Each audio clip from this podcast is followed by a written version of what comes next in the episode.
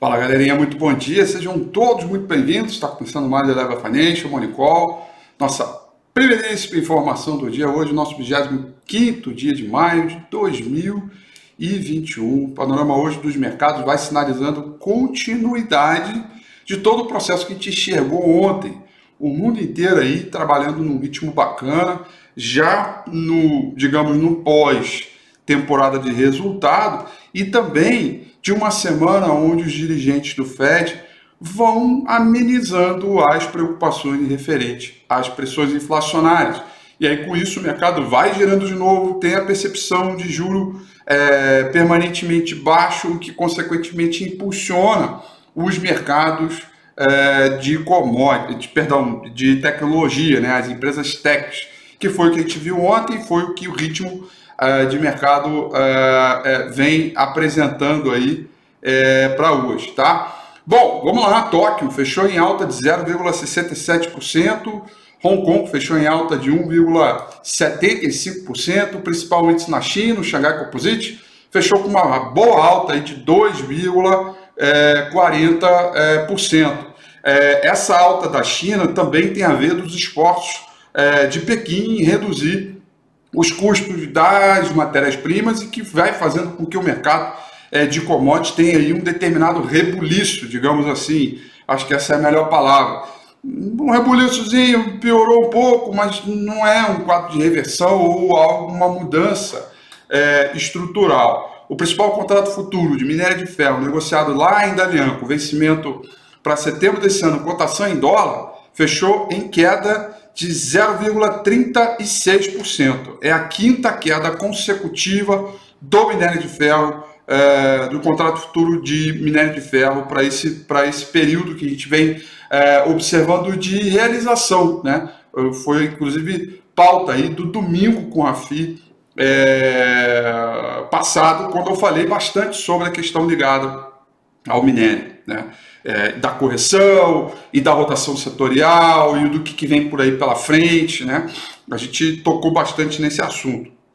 Se você não assistiu, vai lá e assiste. O petróleo é, do tipo Brent trabalha aí em queda de 0,38%, petróleo da TI vai caindo 0,55%, sem nenhum noticiário é, aparente a princípio é, mais uma correção de preço, ontem subiu um pouco mais de 2,5%, e o dólar index, desculpa, é, dólar index, dólar index também vai trabalhando em queda hoje de 0,23%. O principal contrato futuro de minério de ferro negociado lá em Dalian, com vencimento é, é, para... Eu já, tá, já ia falar do minério de ferro de novo o contrato futuro do S&P 500, tá? Esse é o vencimento mais curto, não é para setembro não. Uh, esse agora, o mais líquido, tá? Ele está subindo 0,34%. É uma boa alta para o horário em função do próprio comportamento do mercado, tá? A Europa também vai trabalhando aí no terreno positivo. Londres, uh, apesar de Londres estar praticamente estável, com leve queda, queda de 0,04%. Paris vai subindo 0,18%, Frankfurt, na Alemanha, vai subindo 0,77%. Ou seja, a gente tem aí o mundo inteiro praticamente trabalhando um terreno positivo, uma sinalização de abertura boa, uh, apesar das commodities metálicas estarem um pouco mais frágeis né, e fracas, uh, uh, a maioria das moedas emergentes vão tendo leve ganhos é, em, diante é, do dólar, os rendimentos dos treasuries é, dos Estados Unidos de 10 e 30 anos vão caindo. É, portanto, toda a, a, a, configuração do dia parece ser uma configuração boa, tá? Então a gente já tem uma confiança de como vai abrir. Nós vamos abrir com bolsa para cima e dólar para baixo, tá? Como vai fechar, aí são sempre outros 500 desse mercado, tá? A agenda econômica hoje ela já começa a ser mais relevante do que ontem e ao longo de toda a semana eh, também, tá? 9 horas da manhã nós vamos ter dados de PCA 15, é, medido pelo IBGE, já é uma prévia da inflação importante para a gente ter um controle, uma condição melhor de política monetária do que a gente vê por aqui, tá? Depois tem o índice FHFA, que é um índice de, de preços de casas, é, dos Estados Unidos, indicador é, antecedente à atividade, tem a sua relevância. Às 11 horas da manhã, venda de casas novas, bem como também a confiança do consumidor medido pela Bloomberg. Esses são os dados que a gente tem para acompanhar de agenda econômica e determinação do fluxo para a sessão de hoje, tá? Bom, olhando agora o gráfico do índice Bovespa, galerinha, vendo aqui essa toda essa dinâmica, dá só uma olhada. É, a gente tem o, o mercado ontem claramente abrindo numa bela tendência de alta, é, rompendo a resistência bem bacana aqui, aquela muralha, né? A, a, famosa muralha aqui que foi rompida. Aí depois veio essa quarta-feira, todo mundo, é, porque é falso rompimento, falso rompimento. Gente, não existe falso rompimento. Não, essa coisa é, existe padrões é, que você pode ter o rompimento e o negócio volta.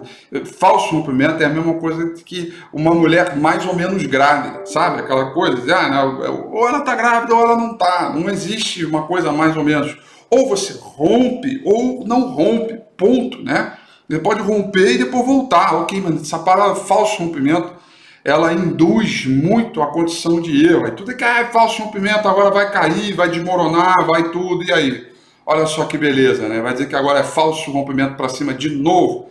É, então a gente tem aí um quadro de tendência, saldo de volume acompanhando, indicadores fortalecidos, mercado é, mirando os 125 mil pontos. Evidentemente, a, é, esse é só um enrosco, que é o topo histórico.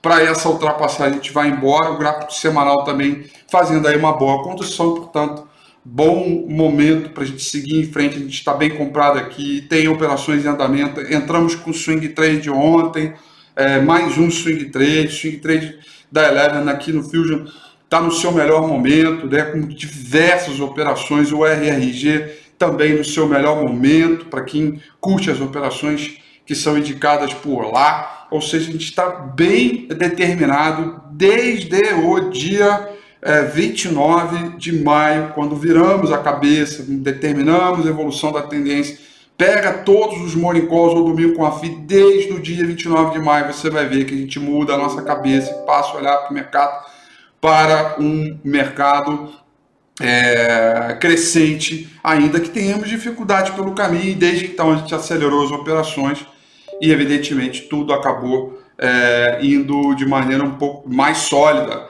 é, para o nosso lado aqui, conforme as nossas entregas, tá bom? São essas, portanto, as informações para o nosso Call de hoje. Desejo a vocês aí uma excelente terça-feira, bons negócios, tudo de bom. Amanhã, 8h35 ponto, como sempre, estou de volta. Um grande abraço, tchau.